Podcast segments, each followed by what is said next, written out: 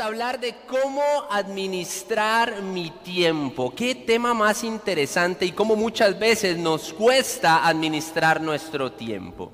Me encontré algunos datos importantes que ocurren cómo administra el tiempo los costarricenses, los ticos, cómo lo manejamos el tiempo. Y hay un dato muy interesante que dice que el 73% de los ticos tenemos redes sociales. ¿Y saben cuánto le dedicamos? Dedicamos dos horas y 30 minutos a estar ahí en redes sociales cada día. Otro dato por ahí también, según la Organización para la Cooperación y el Desarrollo Económico que me encontré, es que Costa Rica es uno de los países donde más se dedican horas semanales al trabajo. Qué bueno, ¿no? Le dedicamos bastante tiempo al trabajo. Sin embargo, no va de la mano con la productividad. No somos tan productivos en relación con la cantidad de horas que trabajamos. ¿Qué estamos haciendo en nuestros lugares de trabajo? ¿Cómo estamos invirtiendo nuestro tiempo en nuestros lugares de trabajo? Y hay un dato que arroja la Universidad de Costa Rica también que dice que el 65% de los costarricenses o personas residentes acá en nuestro país no practican ninguna actividad física, son completamente sedentarios. Y eso va a llegar en su momento a afectar grandemente a la salud cuando em, lleguemos a una edad más avanzada. Con el tema del tiempo y cómo lo utilizamos, cómo lo distribuimos y qué cosas hacemos, podemos observar hacia Jesús y podemos ver cómo Jesús administraba su tiempo. Y quisiera que leyéramos Lucas, eh, perdón, Juan capítulo 9, versículos del 1 al 5. Si ustedes de los que tienen su Biblia en físico, vamos a ir al Evangelio de Juan, capítulo 9, versículos del 1 al 5, y si no, en su celular también. Dice, a su paso Jesús vio a un hombre que era ciego de nacimiento. Y sus discípulos de inmediato le preguntan, yo creo que no sabemos esta historia, Rabí, para que este hombre haya nacido ciego, ¿quién pecó? ¿Él o sus padres? Y Jesús le responde, ni él pecó ni sus padres, sino que esto sucedió para que la obra de Dios se hiciera evidente en su vida. Pero yo quiero que le pongamos muchísima más atención a esta parte en el versículo 4 y 5 que dice, mientras sea de día, dice Jesús, tenemos que llevar a cabo la obra del que me envió.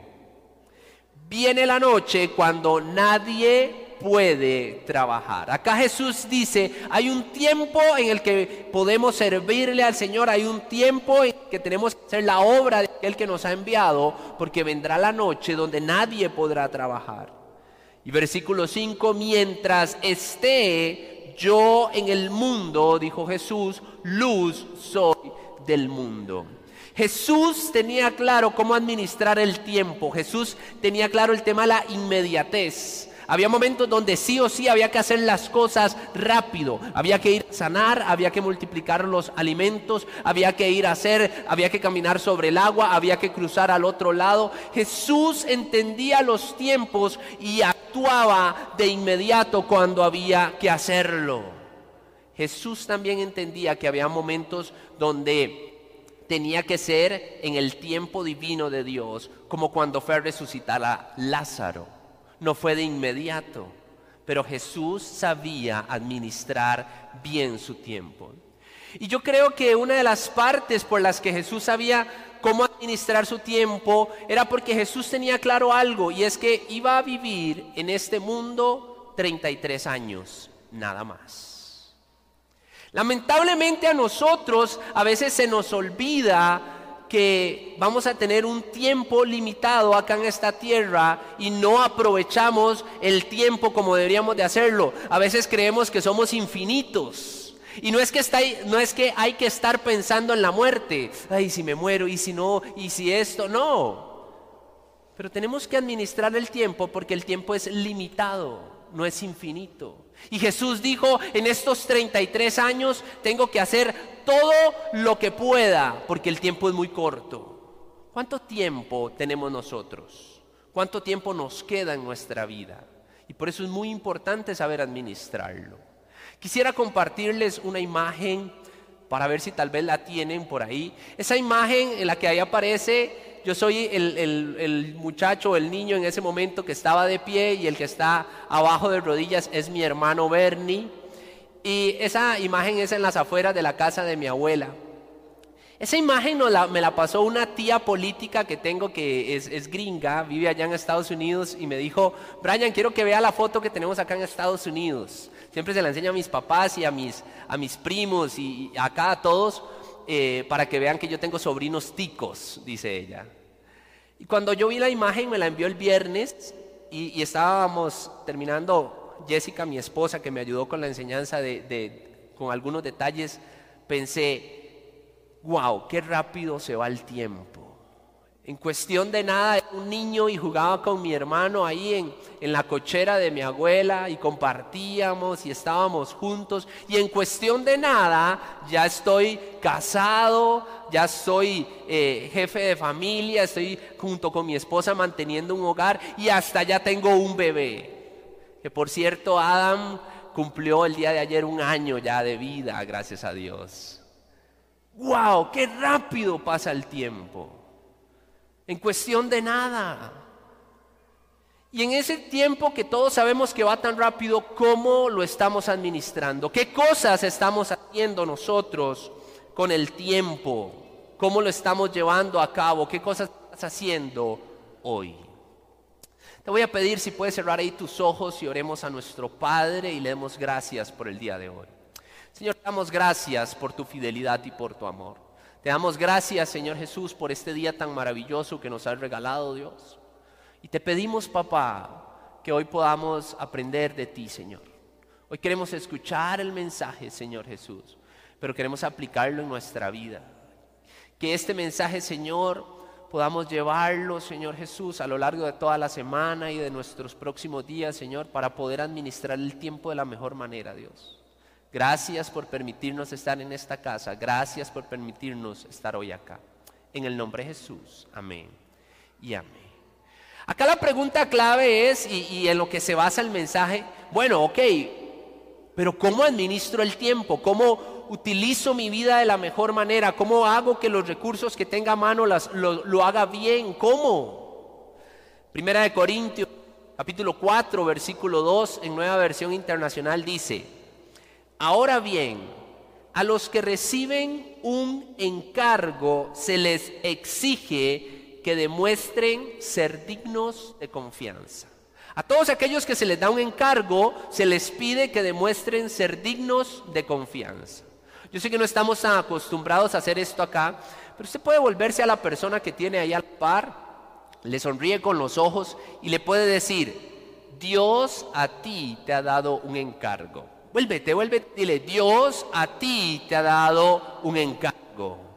Y ahora pregúntele esto, ¿podrás ser digno de confianza? ¿Podrás ser digno de confianza con ese encargo que el Señor te ha dado? ¿Saben cuál encargo nos ha dado el Señor? Es cuidar nuestro tiempo, es hacer las cosas correctamente, es administrar nuestro tiempo de la mejor manera. Y saben, Dios a todos, a todos nos ha dado la misma cantidad de tiempo. Todos los días tienen 24 horas.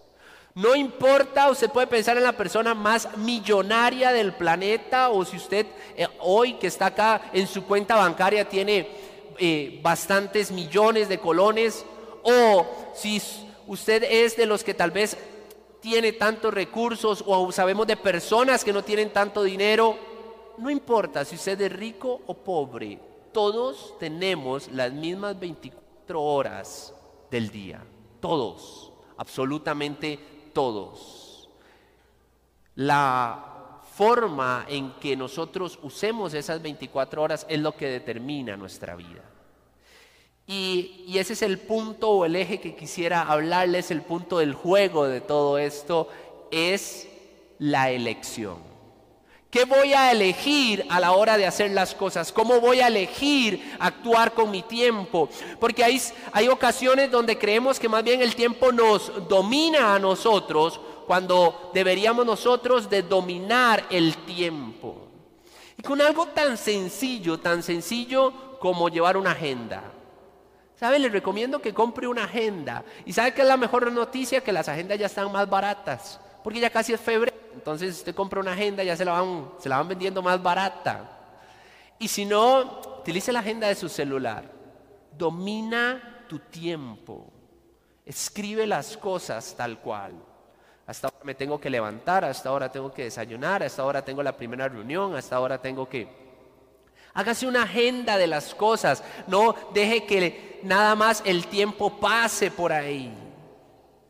Porque si dejamos que el tiempo nos domine a nosotros, llega el 31 de diciembre del 2022 y pensamos, ¿qué hice en este 2022? Ah, este 2022 lo único que hice fue envejecer. No hice absolutamente nada. El año se fue en nada. Y no podemos permitir que el, tiempo nos pase eso. Saben, las malas decisiones que a veces tomamos nos causan presión. Y a veces decimos, uy, es que no tengo tiempo, uy, es que no me alcanza el tiempo, uy, me falta tiempo. No, muchas veces no es que nos falte muchas veces es que tomé malas decisiones y esas malas decisiones han causado presión sobre mi vida. Y tengo que pagar esto y tengo que llevar aquello y ahora tengo que hacer esto y ay, no me alcanza y ahora como, uy, ve a la hora y ya tengo que hacer y ya tengo que... Tomamos malas decisiones a tal punto que nos causan tanta presión. Y aquí es sumamente importante pedirle a Dios lo que dice en Salmo 90, 12 Salmo 90, 12 dice, enséñanos a contar bien nuestros días. Y no solo contar los días como decir, bueno, hoy es domingo 23, mañana lunes 24, martes 25. No es saber manejar los días y aprovecharlos. Que no sea que un día pasó y no hice absolutamente nada. Porque es importante contar los días, porque en la segunda parte de este versículo dice, para que nuestro corazón adquiera sabiduría. Es importante contar los días y hacerlo bien. Y basado en esto quisiera darle cuatro consejos sencillos que podemos aplicar en nuestra vida para saber cómo administrar nuestro tiempo. Y nos vamos a basar en Efesios, en el capítulo 5 de Efesios. Y el primer punto, si ustedes de los que anota, es analiza tu estilo de vida. Analiza tu estilo de vida. Efesios 5:15 dice, así que tengan cuidado de su manera de vivir. No vivan como necios, sino como sabios.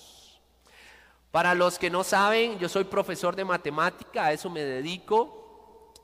Y entre las cosas que siempre hacemos los profesores de matemática es estar haciendo ejercicios matemáticos. Y entonces y, algo que me gusta mucho, y mi esposa lo sabe, es estar buscando datos estadísticos y, profundizar y leer y el, temas de sociales, etc.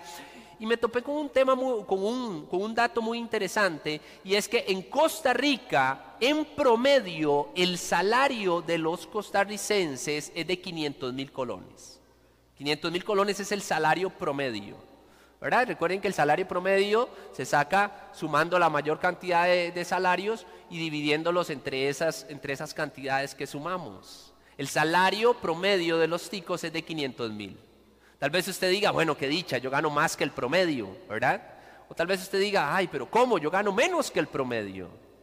Pero sea lo que sea que ganemos, 500 es el salario promedio de los ticos. Y quisiera que, hiciéramos un pequeño ejercicio acá.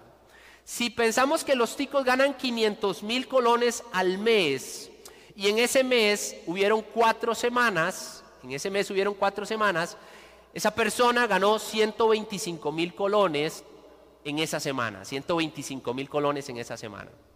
Y si pensamos que de esos 125 mil que ganó en esa semana, trabajó cinco días, de lunes a viernes, ¿cuánto ganó esa persona por día?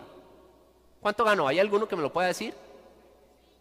25 mil colones. Muy bien, el que me lo haya dicho por ahí, excelente, pasó el examen de mate. Muy, muy bien. 25 mil colones gana el tico por día en promedio, pensando en que trabaje cuatro semanas, pensando en que trabaje cinco días en cada una de esas semanas. Y esto me hacía pensar en algo, y es que las cosas que nosotros tenemos, a mí me parece, no valen dinero. Las cosas que nosotros tenemos o andamos valen tiempo. ¿Por qué? Porque si yo ando, si yo anduviera unos zapatos, unas tenis que costaran 75 mil colones, esas tenis no me costaron en realidad 75 mil colones. Si nos basamos en el dato que acabamos de ver, esas tenis me costaron tres días de mi vida. Tres días en que tuve que ir a trabajar, en que tuve que hacer, en que tuve que llevar, en que tuve que atender, en que tuve que, que escuchar al jefe, en que tuve que hablar con la gente, en que tres días de mi vida que nunca más van a volver. A mí hay algo que me gusta y es pasar jugando videojuegos. Y, bueno, cuando estaba soltero, y se lo digo a los jóvenes de una vez, les adelanto, cuando uno es adolescente, está en la casa, uno pasa jugando videojuegos y juega un montón. Cuando ya uno se casa y tiene hijos, difícilmente puede volver a jugar videojuegos. Pero a mí me gustaría tener el nuevo Play, y no lo, no lo hemos comprado, y poder estar jugando. Pero el, nuevo Play puede costar incluso hasta 500 mil colones o más.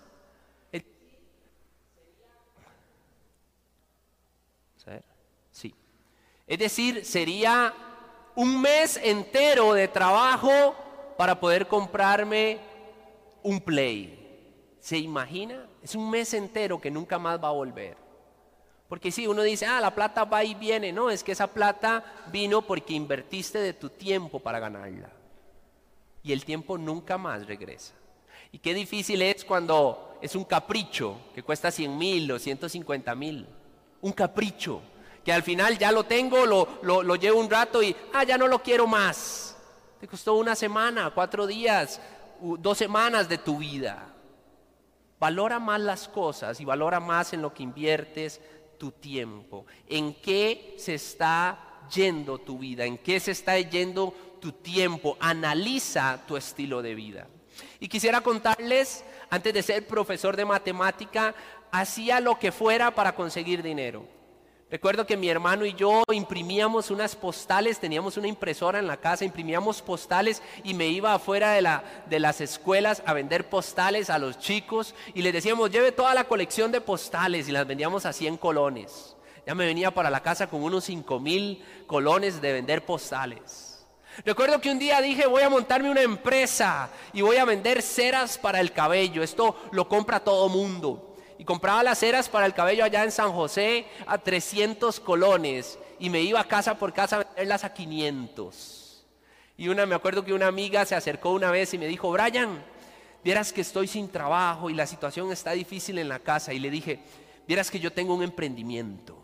¿Querés sumarte al emprendimiento? Claro, Brian, claro. Y le dije, bueno, vamos a ir a vender ceras de cabello de casa en casa. Íbamos a vender ceras de cabello por todo lado y compraba yo las ceras en 300 colones, las vendíamos en 500, entonces yo le daba 100 colones a ella y yo me dejaba 100. Y ahí algo, algo hacíamos. y así con muchísimas cosas. Entre esas recuerdo que vendía tarjetas de una línea telefónica en el parque de Guadalupe. Un amigo me llegaba a recoger y nos íbamos hasta allá y nos íbamos en la motillo y cuando llegábamos yo empezaba a vender las líneas, ahí sí ganaba un poquito más de dinero, las compraba en 500 y las vendía en 1000. Y lleve su línea telefónica, el mejor internet del país, con este internet usted puede hablar en cualquier lugar del mundo. Y todo el mundo emocionado comprándome las líneas. Y yo, Señor, perdóname por ser tan mentiroso. Y una vez una supervisora llegó a regañarme. Brian, ¿por qué usted dice que ese es el mejor internet? No, no, no diga eso. ¿Cómo se le ocurre? Yo creo en el producto en el que vendo. Yo creo que es el mejor internet. y mi papá es soldador y, de vez en cuando me iba con él a trabajar. Y recuerdo que incluso una vez trabajamos en un cuarto piso y el piso estaba como 80 centímetros, el techo, perdón, estaba como 80 centímetros de altura, no es mentira. Y trabajamos así, súper agachados, era como un, no sé, ahí soldando y yo pasándole cosas y todo, y mi papá que es tan lindo, del salario que a él le daban, él me daba un poquito de plata para mí. ¿Por qué les cuento todas las aventuras de mis trabajos? Porque yo por semana aproximadamente ganaba de 20 mil a 25 mil. Cuando me iba muy, muy, muy bien, 25 mil por semana. Cuando me iba muy bien. Y me voy consiguiendo una novia. Nunca fuimos novios, pero ahí anduvimos. Como novios prácticamente. Y ella ganaba, su salario era un poco más alto de la mitad, del, su salario era un poco más alto del promedio. Es decir, ganaba hasta más de 500 mil por mes. Y mi salario eran 20 mil por semana. Entonces ya la, chica tenía un estilo de vida de ir a restaurantes un poco ahí sofis y, ay, yo quiero ir a comer aquí, yo quiero ir a comer allá, ¿verdad? Yo pensando llevarla a pequeños precios de McDonald's. No, no, no, vamos allá, aquel restaurante. Y cuando llegábamos yo veía el menú, ella lo veía también y la, la comida con su refresco valía 20 mil. Y yo decía, padre, yo solo tenía 20 mil. Era lo que me había ganado toda la semana vendiendo ceras. y ella me decía, ah, quiero este. Y yo, ah, ok, sí está bien. ¿Y usted qué va a comer? Y yo le decía, no, vieras que antes de venirme mi mamá me dio una comida. Que no, hombre, yo estoy llenísimo, no quiero ni fresco. Tranquila, no, muchas gracias. No me alcanzaba para comprar nada más. Cuando me iba muy, muy, muy bien y ella pedía algo más eh, barato, me podía comprar un fresco pequeño. Y ya, ¿verdad? Ella siempre me decía, qué raro, Brian, usted nunca tiene hambre. no.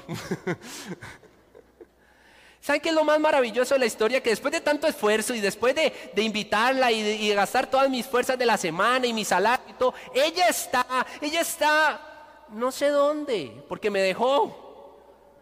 Al final me dejó. Yo no sé si fue porque dijo, este muy pobre o dijo, este muchacho no es tan bonito, me dejó. ¿Y por qué les cuento toda esta historia y los trabajos y todo? Porque a veces estamos invirtiendo nuestro tiempo en cosas que no valen la pena. Todas nuestras fuerzas, todo nuestro estilo de vida y nuestro tiempo lo dejamos pasar. Tanto me desgastaba por algo que al final no dio fruto. ¿En qué invertimos nuestro tiempo hoy? O mejor dicho, en qué estamos gastando nuestro tiempo. Ageo capítulo 1 versículo 7 dice, yo soy el Dios de Israel. Dios mismo dice, yo soy el Dios de Israel y quiero que piensen seriamente en lo que están haciendo. Analicemos nuestro estilo de vida. Como vivo hoy es como quiero pasar el resto de mi vida como estoy viviendo hoy, es como quiero pasar el resto de mi vida. Salmo 119 del 59 al 60, lo busqué en muchísimas versiones, pero me gustó esta en traducción lenguaje actual, que dice, no dejaré pasar más tiempo, dice el salmista, no voy a dejar pasar más tiempo. Me he puesto a pensar en mi conducta y he decidido, Señor, seguir tus mandamientos. El salmista dice, no va a pasar más tiempo. He analizado mi conducta y voy a seguirte, Señor, voy a seguir tus mandamientos. Y esto da paso al punto número dos, que es, da prioridad a lo que es importante. Da prioridad a lo que es importante. Y vamos a leer Efesios 5:17. Efesios 5:17 dice, por tanto, no sean insensatos si no entiendan cuál es la voluntad del Señor. Y esa es la pregunta del millón, ¿no? ¿Cuál es la voluntad del Señor? ¿Qué es lo que Dios quiere para mi vida? Y en medio de eso, a veces nos enfocamos en cosas que no valen la pena. Le damos un énfasis a cosas incorrectas en lugares incorrectos. No le estamos dando prioridad a lo que es realmente importante. Mi esposa Jessica me enseñó algo que es buenísimo y es, hay cosas a las que les podemos poner pausa. Y hay otras cosas a las que no. Yo le puedo poner pausa a una película que esté viendo, yo le pongo pausa, ahí la dejo, la veo después. Y si, no la, y si no la puedo poner pausa, ahí después en algún momento la veo. Yo le puedo poner pausa a una salida al cine, yo le puedo poner pausa. Yo le puedo poner pausa a un videojuego, estoy jugando, ¡pum!, le pongo pausa. Hay cosas en la vida a las que yo les puedo poner pausa. Pero a veces nos enfocamos en cosas incorrectas y le damos prioridad a cosas incorrectas. Pero ¿sabes a qué no le puedes poner pausa? No le puedes poner pausa a tu esposa, a tu esposo. Yo no le puedo decir a Jessica, Jessica, pausa, quédese ahí, estoy leyendo. No, y muchísimo menos yo no le puedo poner pausa a mi esposa si algo le ocurre. No se puede, no se le puede poner pausa a, a nuestra esposa, a nuestro esposo. No se le puede poner pausa a nuestros hijos. Les contaba, Adam ya cumplió un año. En cuestión de nada se nos fue este año. Ni siquiera puedo eh, visualizar o imaginar cuando ya no viva con nosotros y se haya ido a otra casa. Porque el tiempo se va así, como se los decía ahora. Y hay ocasiones donde Jessica me dice, ve a Adam, ve a Adam lo que está haciendo. Y Adam está ahí jugando y haciendo. Yo estoy con cosas del trabajo. Así, ah, sí, dame un momento, ya voy, es que estoy escribiendo. Ve a Adam, ve a Adam. Y cuando vuelvo a ver, Adam ya no lo está haciendo. Ya no, Brian. Pero no, pero ¿cómo? Y me dice, ya no lo va a volver a hacer. Y ya estas cosas, si no las perdemos, no vuelven a suceder más porque el niño va creciendo, la niña va creciendo. No podemos ponerle pausa a nuestros hijos. ¿Saben? No podemos ponerle pausa a pedir perdón. Y todos los que nos están viendo también por la web, no podemos ponerle pausa a pedir perdón. No podemos poner pausa a dar amor. No le podemos poner pausa. No podemos decir, sí, en algún momento le perdono, sí, sí, en algún momento le abrazo. No, no le pongas pausa a esas cosas. A darle un abrazo a papá, a perdonar a mamá. No le ponga pausa. Pero sobre todo, sobre todo, no le ponga pausa a Dios. ¿Qué costumbre tenemos a veces de ponerle pausa a Dios? Dios, ahorita oro. Dios, sí, sí, mañana te busco. Dios, sí, sí, mañana ¿Cómo le ponemos pausa a Dios? Y Dios debe ser mi prioridad siempre. Da prioridad a lo que es importante. ¿Qué cosas debemos pensar, analizar a las que yo debo ponerle pausa? O inclusive, ¿qué cosas debo pensar que yo debo quitar por completo de mi vida? Porque hay cosas que no solo hay que ponerle pausa, sino que hay que quitarlas de nuestra vida. Y esto da paso al tercer punto que se titula Economiza tu energía. Tercero, economiza tu energía. Efesios 5:18 dice, no se emborrachen, pues perderán el control de sus actos. Más bien, permitan que sea el Espíritu Santo quien los llene y los controle.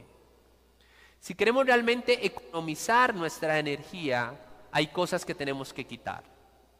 Porque entre tantas cosas que a, veces tenemos no son buenas para nosotros, nos absorben nuestra energía. Y saben que es lo peor que le damos largas al asunto. Le damos largas a las cosas. Esos noviazgos que tienen siete, ocho años de ser novios, ¿cuándo se van a casar?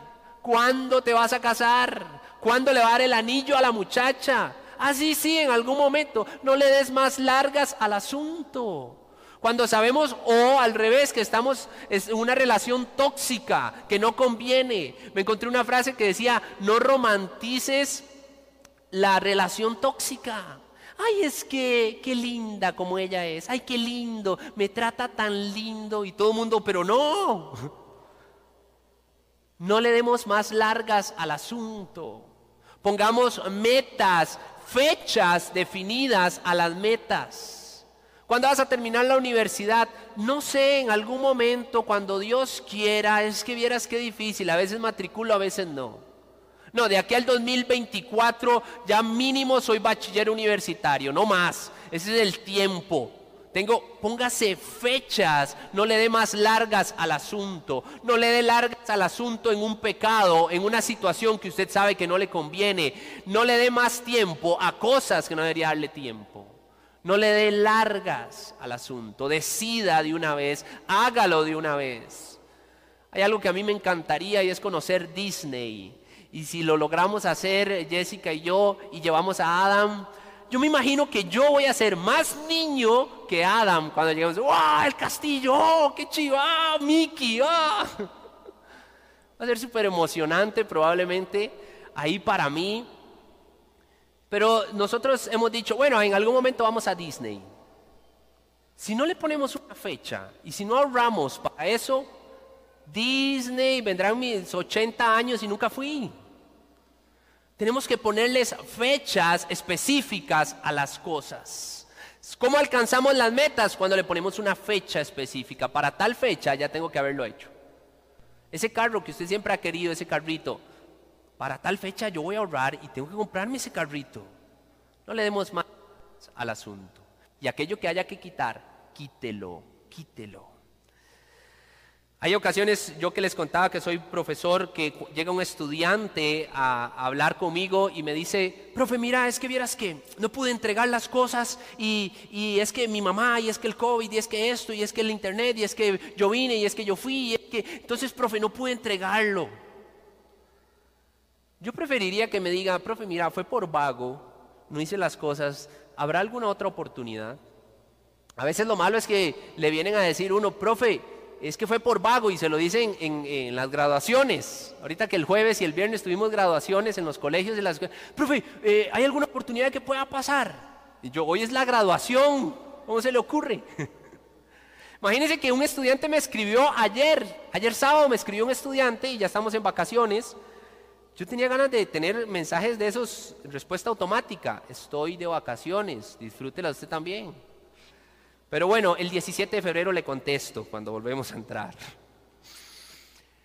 En el versículo que le leía, que dice, no se emborrachen, es lo mismo que pensáramos en cualquier vicio o en cualquier pecado. Cuando habla de no se emborrachen, usted puede decir, bueno, no, yo nunca me emborracho, pero piense en un vicio, en un pecado que tengamos, que tenemos que quitar de nuestra vida. Hay cosas que hay que quitar, no le dé más largas.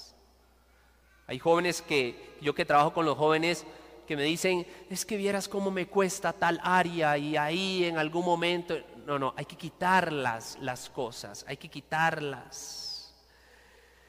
Porque nos absorben nuestra energía y al final las cosas que no quitamos nos van alejando de Dios. Cuando nos damos cuenta ya ni, ni siquiera venimos a la iglesia. Primera de Corintios 10:23, en versión Dios habla hoy, dice, algunos de ustedes dicen, yo soy libre de hacer lo que quiera. La palabra de Dios dice, claro que sí, todos somos libres de hacer lo que queramos, pero no todo lo que uno quiere conviene, ni todo lo que uno hace fortalece la vida cristiana. Hay muchas cosas que estamos haciendo probablemente donde con nuestras energías que no fortalecen nuestra vida cristiana. ¿Saben en los datos que les decía al principio cuánto le dedicamos los cristianos a Dios cada semana? Tres horas. Los datos arrojan que los cristianos le dedicamos a Dios tres horas a la semana. Ojalá fuera el día, a la semana entre la oración, entre ver prédicas por la web, entre escuchar algún podcast, entre adorarle un ratito, tres horas, entre venir a la iglesia, tres horas a la semana es lo que le dedicamos al Señor, en promedio. ¿Qué cosas tenemos que cambiar para que esos datos sean diferentes? Porque sea que llevemos algunos meses o sea que llevemos años en Cristo, si no quitamos cosas que tenemos que quitar, Dios no va a poder agregar cosas nuevas. La palabra nos recuerda que cuando somos nuevas criaturas, las cosas viejas pasaron, he aquí, todas son hechas nuevas. Y a veces andamos con las vestiduras viejas todavía, y a veces andamos con las cargas viejas, y a veces andamos con cosas que no corresponden a las nuevas criaturas, a las nuevas personas que somos en Cristo. Porque cuando conocemos a Cristo, nuestra vida debe ser transformada por completo. No podemos ser los mismos. No podemos llevar la vida que llevábamos antes. Ahora somos nuevas personas en Él. Isaías 49, 4 en nueva versión internacional dice, y respondí, en vano he trabajado, he gastado mis fuerzas sin provecho alguno, pero mi justicia está en manos del Señor y mi recompensa está con mi Dios. No importa lo que haya pasado antes, no importa cómo hayamos administrado nuestro tiempo antes. Podríamos decir, en vano he trabajado, he gastado mis fuerzas sin provecho alguno. Alguno podría decir, Brian, yo ni siquiera soy bachiller, ni siquiera tengo el bachiller de colegio. Si usted viera, me ha costado mucho el trabajo, las cosas. Si usted viera dónde estoy, las cosas que he hecho. He tenido enredos con algunas mujeres. He hecho algunas cosas de las cuales la verdad es que no me siento orgulloso. Pero hoy el Señor dice, busca la justicia de Él en sus manos. La recompensa está en el Señor. ¿Saben qué es lo más maravilloso? Que esta enseñanza la estamos escuchando todos hoy, tengamos la edad que tengamos. Hoy Dios nos dice, podemos administrar mejor nuestro tiempo. Y esta serie la basamos en algunos puntos que enseña Rick Warren, lo mencionaba el pastor Marco, y Rick Warren menciona algunos eh, puntos importantes que quisiera decirles. Y el primero es, aplica la regla 80-20. ¿Qué es aplicar la regla 80-20? Es del 100% de cosas que tengo que hacer, agarro 20%, lo 20% más prioritario, más necesario por hacer, más urgente, y el otro 80% lo dejo ahí. Porque si queremos agarrar todo el 100 y hacerlo de una vez, no vamos a ser tan eficientes. Entonces aplique la regla 80-20. El 20% lo voy haciendo, después voy haciendo otro, y después otro, y así voy saliendo con las cosas. Otro punto que él decía es, aprenda a decir no. Yo no sé si ha visto la película Sí Señor de Jim Carrey, que él empieza a decir después, sí, sí, sí, sí, sí a todo. Y hay gente que vive sí a todo. Tengo un amigo que le dice sí siempre a todo y una vez tenía que ir a tres reuniones en tres lugares diferentes a la misma hora. Y me dice, Brian, ¿qué hago? Y le dije, de usted le dice sí a todo siempre. Aprenda a decir que no. Porque si le decimos sí a todo, vamos a tener tantas cosas que hacer que ahí sí el tiempo no nos va a alcanzar. Y vamos a hacer las cosas mediocres. Cuando hacemos las cosas mediocres no estamos no nos estamos comportando como hijos de Dios, porque Dios nos enseña que debemos hacer todo con excelencia. No dejes todo para último momento, no dejes todo para el último momento. Ahí, eh, y esto lo hablo mucho a veces con los estudiantes universitarios, uy, qué adrenalina se siente cuando tengo que presentar un trabajo a la medianoche, son las 10 de la noche, son de 300 páginas y no he hecho nada. ¿Y usted qué? Ay, sí, no, no deje todo para último momento. O de aquellos que del marchamo teníamos que pagarlo y era el 31 de diciembre a las 11 y 59 de la noche y, uy, tengo que pagar el marchamo porque si no mañana no saco el carro. No dejes todo para último momento. No dejes todo para último momento. Y el otro es, mantén una actitud relajada. Este es eh, al inverso del que deja todo para último momento. Mantén una actitud relajada. Es para aquellos que más bien tienen que hacer muchas cosas. Dice, tengo que hacer esto y tengo que acomodar aquí y esto tiene que quedar bien y esto tiene que salir y esto lo acomodo y esto que estoy viendo y aquello y aquello y tengo que hacer y hacer y hacer y hacer y hacer. Mantén una actitud relajada. Proverbios 14:30 dice, el corazón tranquilo da vida al cuerpo. El estar tan estresado y tan explosivo y moviéndonos, más bien nos puede afectar la salud. Yo soy uno que más bien siempre ando muy relajado. Jessica más bien es como de hacer, de hacer, de hacer. Ayer en las 2 y 8 de la tarde estábamos en la casa y Jessica me dijo, Brian, ya cierre eso, vaya, termine de alistarse, hay que ir a la iglesia, recuerde que tenemos que estar a las 3. Jessica, Jessica, ¿qué hora es? Las 2 y 8, muévase, haga, póngale. Tranquila, tranquila, ahí vamos, poco a poco. Yo creo que por eso Dios nos juntó. Ella me ayuda a hacer un poco más, ponerle, y yo a ella la ayudo un poco a que a veces se relaje un poquito, ¿verdad? Pero mantengamos una actitud también relajada de vez en cuando. Y algo muy importante, y lo vuelvo a recalcar, que es fundamental, pon a Dios primero. Para administrar bien el tiempo yo debo poner a Dios primero. Dios no puede estar fuera de mi agenda, Dios no puede estar fuera de mi cronograma. No podemos construir una agenda o acomodar el tiempo diciendo voy a hacer esto, esto, esto, esto, si no puse a Dios. Dios debe ser lo primero en tu día y Dios debe ser lo último en tu día. E incluso Dios tiene que estar en medio del día. Dios debe ser nuestro primero. Y quisiera cerrar con este último punto, el punto 4, que es utiliza el presente. Efesios 5:16, en nueva traducción viviente, dice, saquen el mayor provecho de cada oportunidad en estos días malos. Punto 4, utiliza el presente. Saca el mayor provecho de cada oportunidad en estos días malos. No arranca uno el año con todo, oh, nuevo año, vamos, con nuevas fuerzas, vamos a hacer esto, vamos a hacer lo otro. Pues Jessica y yo arrancamos con todo este nuevo año y dijimos, vamos a cumplir nuevas metas, proyectos en el Señor, así lo creemos. Y el primero de enero nos va dando COVID. Nos habíamos cuidado un montón y por un pequeño descuido nos dio COVID. Y ya, prum, ya empieza uno así, ah, como y pensamos, bueno, no, queríamos que nos diera COVID, por supuesto, pero ya teníamos COVID y uno dice, bueno, hay que afrontarlo, que Dios nos guarde y nos cuide en medio de esta enfermedad. Pero sobre todo pensábamos en Adam. No estaba vacunado, no estaba nada y dijimos, Dios, ¿cómo le va a dar COVID a Adam? Y ahora por la gracia y el favor de Dios, a Adam recién lo venían vacunando contra la influenza y vieras cómo le ayudó esa vacuna contra la influenza para, para afrontar el COVID. Gracias a Dios solo tuvo un poco de dolor de cabeza y calentura principalmente. Y gracias a Dios salimos de eso. Pero ¿cuántos de nosotros no hemos pasado días malos? Días donde usted dice, Señor, ¿por qué esta situación tan complicada? El pastor Marco nos enseñaba acerca de cómo manejar los problemas, ¿no? Y podemos, cuando estamos ante un problema de quejarnos, quejarnos, quejarnos, o ver una oportunidad en medio de la situación complicada y el problema.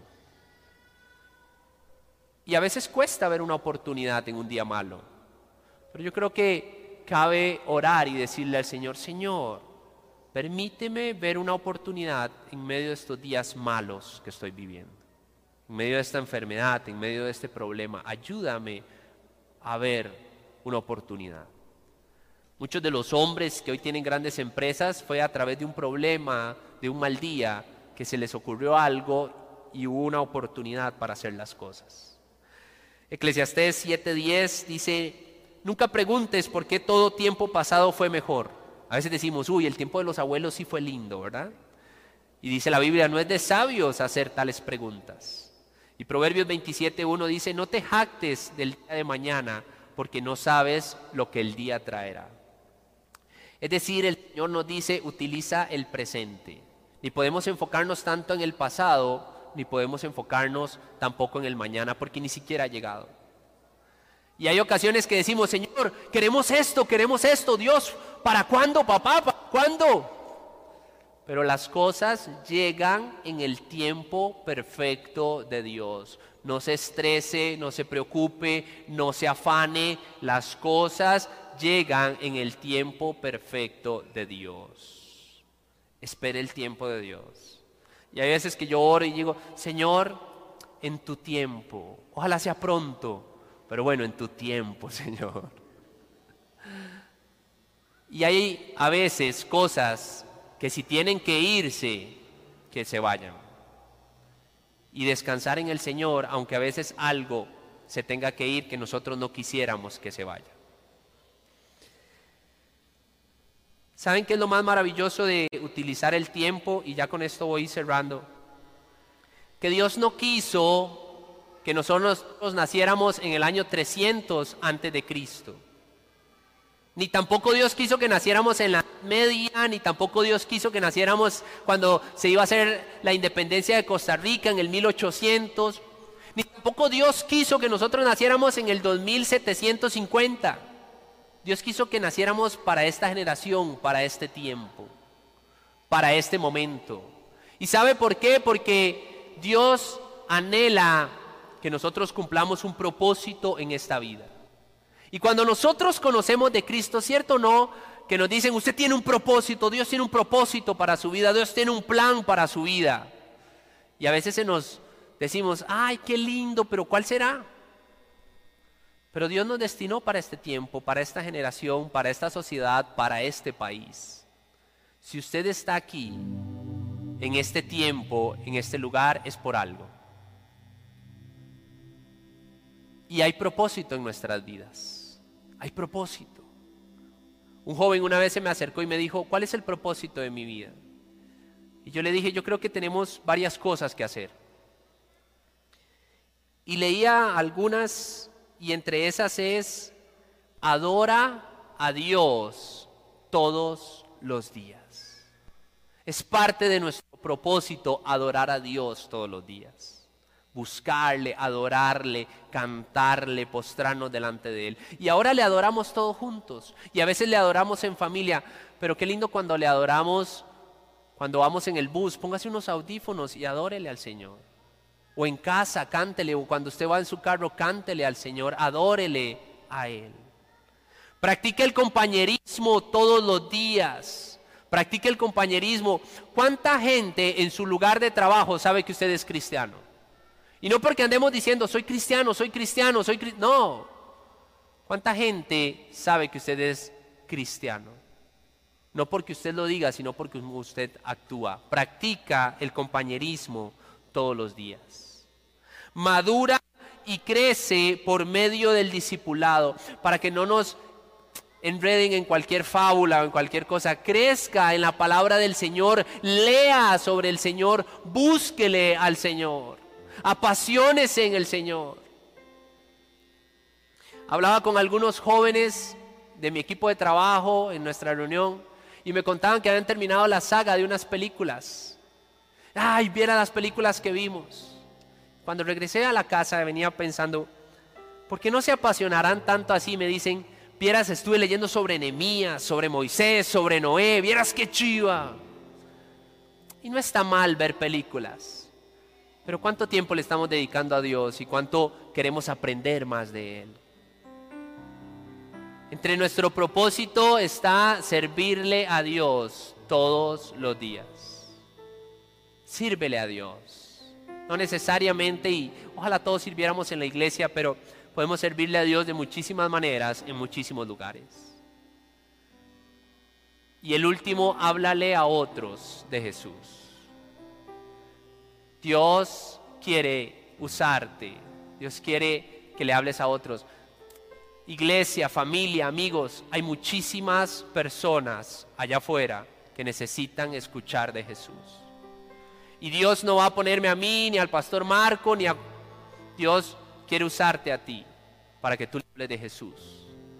Para que esa persona escuche cómo a través de tu testimonio, cómo a través de tus palabras, cómo a través de tu vida, de tu forma de actuar, de cómo Dios te cambió, de cómo Dios te sanó, de cómo Dios te liberó. Tú estás hoy acá y esa persona diga, wow, yo quiero lo que Dios te dio a ti también. Háblale a otros de Jesús. Háblale a otros de Jesús. ¿Saben por qué? Porque después, después puede ser nunca. Tenía un amigo muy cercano que estaba conmigo en el colegio, de la misma edad mía. Y recuerdo que me decía, Brian, ¿cuándo nos vamos a ver? ¿Cuándo nos vamos a ver? Y yo le decía, después, después nos vemos, después. Es que ahorita estamos con muchas cosas. Y, Brian, ¿cuándo nos vamos? Después, después nos vemos. Y un día me escribió, Brian, me dio COVID. Parece que me van a entubar. Estoy orando por mí. Claro, vas a salir de esta, Dios. Y la voluntad de Dios fue llevárselo y nunca salí más con él. Y pensé después en esa frase y yo dije, mira, después, después puede ser nunca. Que el después no se convierta en nunca en su vida. El tiempo es ahora, no un día de estos, no mañana, no la otra semana, el tiempo es ahora, comience hoy. Dios nos está dando este mensaje hoy para que administremos bien nuestro tiempo. Quite cosas que tenga que quitar. Y permítale a Dios trabajar aún más en su vida. Permítale a Dios ser usado por Él para que usted comparta el mensaje con otros. No espere, no le dé más largas al asunto, porque después puede ser nunca. ¿Qué le parece si nos ponemos de pie?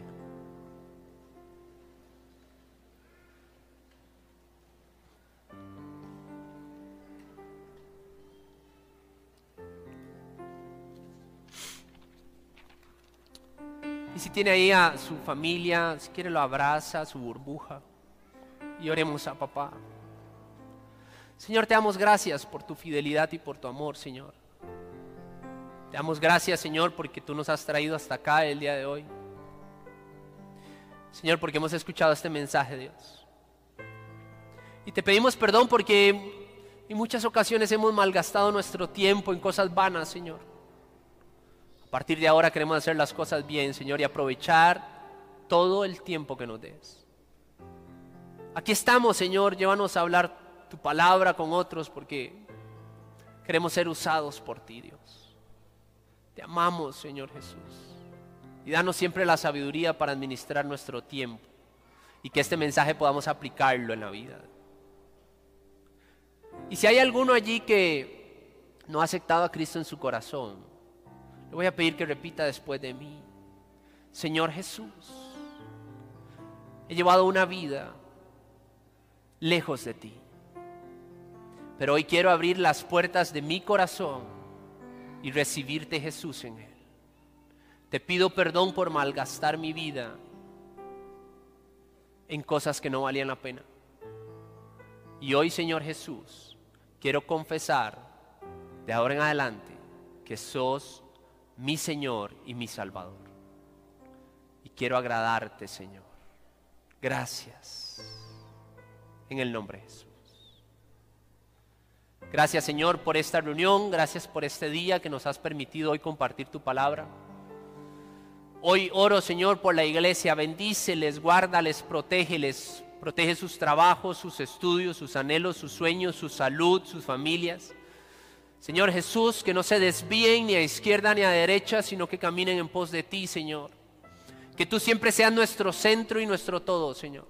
Te amamos y te damos gracias. En el nombre de Jesús, amén y amén. Que Dios les bendiga, iglesia.